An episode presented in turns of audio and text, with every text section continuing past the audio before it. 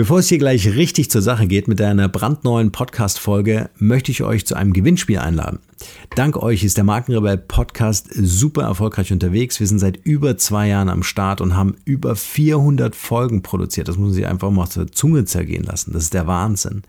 Ihr inspiriert uns durch Impulse und Anregungen, nicht zuletzt über unsere WhatsApp-Gruppe für die ich super dankbar bin. Also nochmal ganz herzlichen Dank. Wir wollen uns auf diese Weise auch nochmal ganz besonders bei euch bedanken. Ich habe es ja schon angekündigt, ein Gewinnspiel, denn wir verlosen ein brandneues iPhone X beziehungsweise wahlweise ein Samsung Galaxy S9.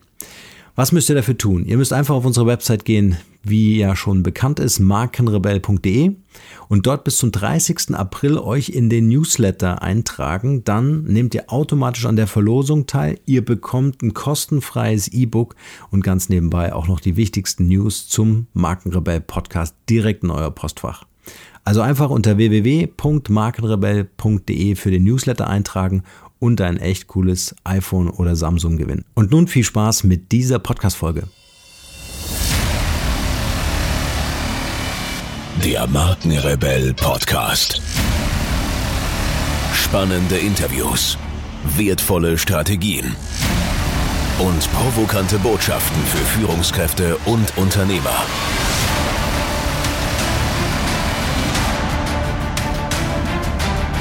Stell dich den Herausforderungen der Digitalisierung und setze als Marke ein Zeichen.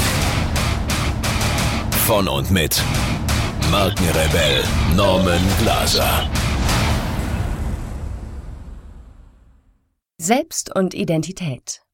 Der Schuh muss passen. Was bedeutet eigentlich Identität? Alle reden über Identität. Die Identität eines Menschen das ist klar, muss sich von dessen eigener Persönlichkeit ableiten und nicht von einer anderen. Kern und Ursprungsort der Persönlichkeit ist das, was die Psychoanalyse das Selbst nennt. Das soziale, kommunikative Äquivalent des Selbst ist die Identität.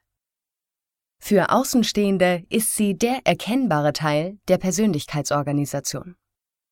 In unseren stürmischen, man kann auch sagen flüssigen Zeiten ist das Bewusstsein über die eigene Identität für die Wettbewerbsfähigkeit mit anderen Identitäten.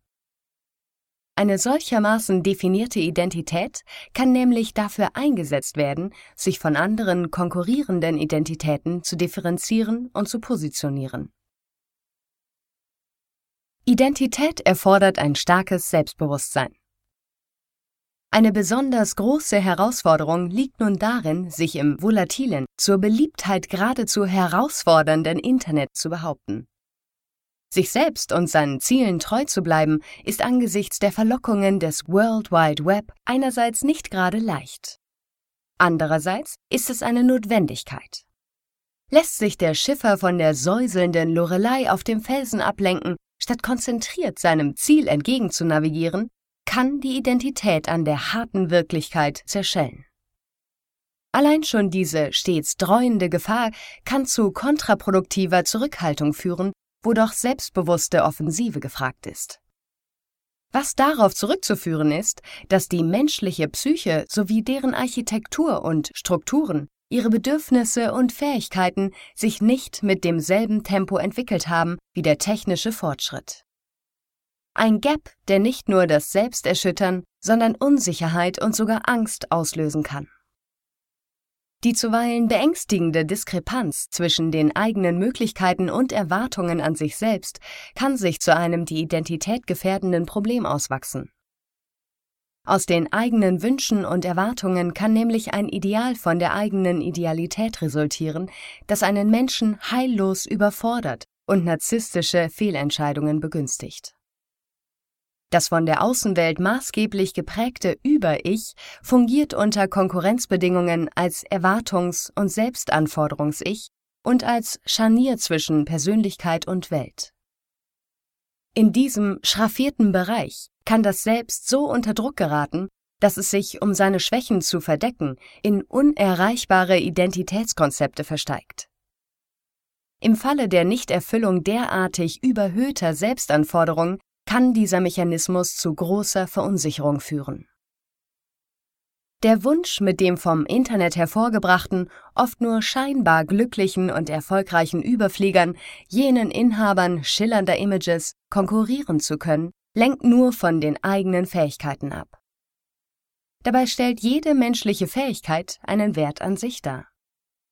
Und daran müssen wir auch unsere Selbsterwartungen, unser Forderungs-Ich anpassen, weil wir uns sonst überfordern. Das Selbst ist der Fuß, die Identität ist der Schuh. Ist es überhaupt sinnvoll, sich mit diesem Phänomen zu beschäftigen? Könnte man nicht einfach sagen, okay, das Internet ist da. Und das ist auch gut so und basta. Natürlich hat dieser Standpunkt seine Berechtigung.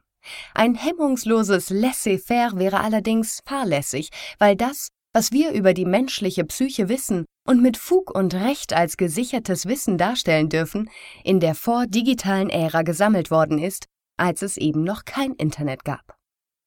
Oder hat jemand in den 90er Jahren des letzten Jahrhunderts Menschen mit Smartphones herumlaufen sehen? Die Kenntnisse über die analoge menschliche Psyche kamen also in einer analogen Welt zustande, in der man analogen Problemen mit analogen Methoden und Werkzeugen beikam und mit sonst gar nichts.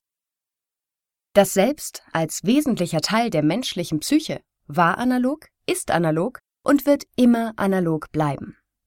Wer allerdings heute und in Zukunft wirtschaftlich erfolgreich sein will, kommt um die Etablierung einer digitalen Identität nicht herum. Darum wird sich in Zukunft alles drehen. Um die digitale Identität als kommunikative Einheit. Macht übrigens Spaß. Es ist ein großartiges Spiel.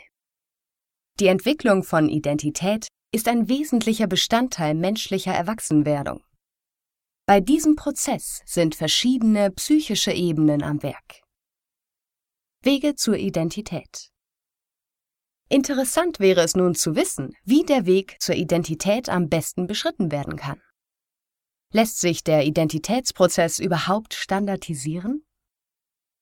Natürlich gibt es hierfür Modellbildungen. So wurden als Hauptstränge des Entwicklungspfads drei aus den sozialkognitiven Strategien hervorgehende Prozesslinien identifiziert, die von Menschen gegangen werden, um ihre Identität zu formieren.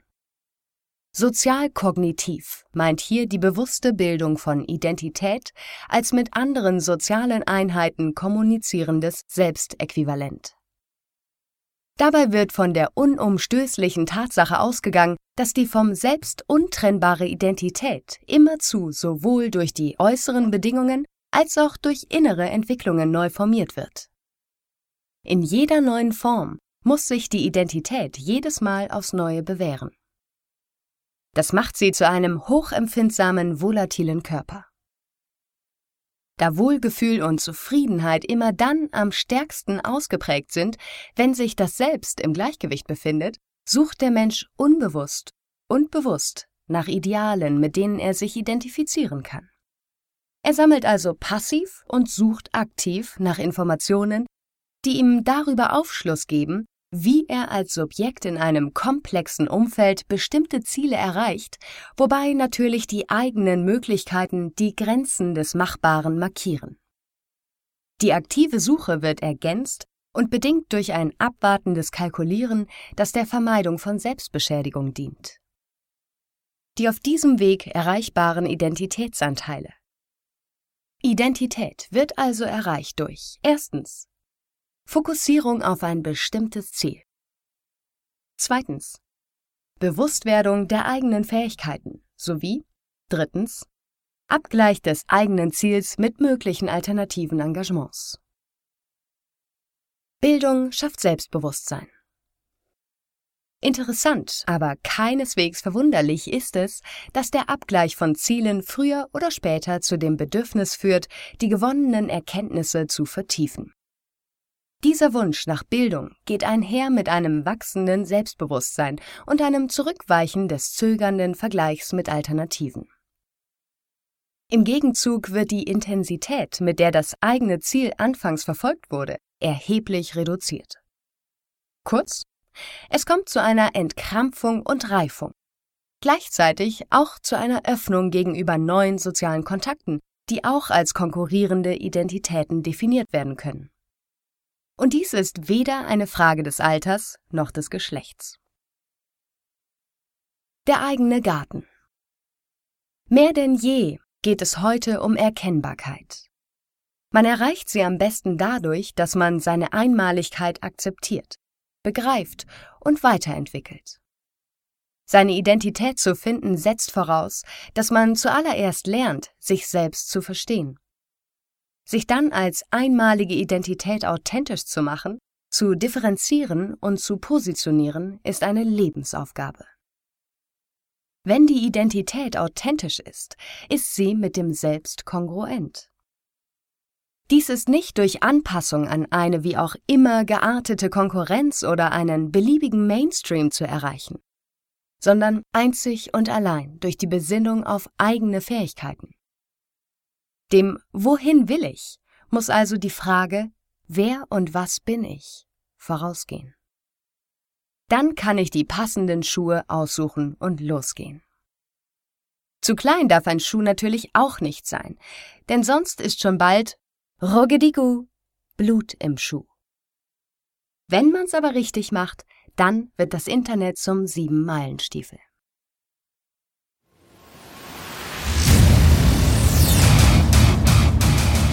Hier noch eine wichtige Info für alle die unter euch, die sich mit dem normalen E-Mail-Newsletter nicht zufrieden geben können, die noch ein paar Deep Dives vertragen können und zusätzlich eine wertvolle Content-Lieferung auf Ihr Smartphone für clever halten. Den empfehle ich unbedingt unseren neuen und vor allem kostenlosen Messenger-Service. Ganz egal, ob ihr WhatsApp, Facebook Messenger, Insta oder Telegram verwendet, wir liefern euch alle neuen Podcast-Folgen, natürlich unseren monatlichen Ratgeber als E-Book sowie weitere spannende Informationen frei Haus in eure Lieblings-App. Und das alles kostenlos und ohne Werbespam. Das verspreche ich euch. Geht dafür einfach auf unsere Website www.markenrebell.de und klickt im Menü oben auf den Punkt Service. Probiert es einfach mal aus. Es ist kinderleicht und seid gespannt, was hier in den kommenden Wochen so alles abgeht. Wenn euch dieser Podcast gefallen hat, wären wir euch sehr verbunden, wenn ihr euch kurz Zeit nehmen könntet und uns eine Bewertung bei iTunes da lasst. Das dauert nur wenige Sekunden und ihr helft damit, dass auch andere diese Informationen erreichen und wir diesen Podcast für euch noch viel, viel besser machen können. That's it. Alle Informationen wie immer in den Shownotes. Nur das Beste für euch und bleibt rebellisch. Bis bald. Ciao.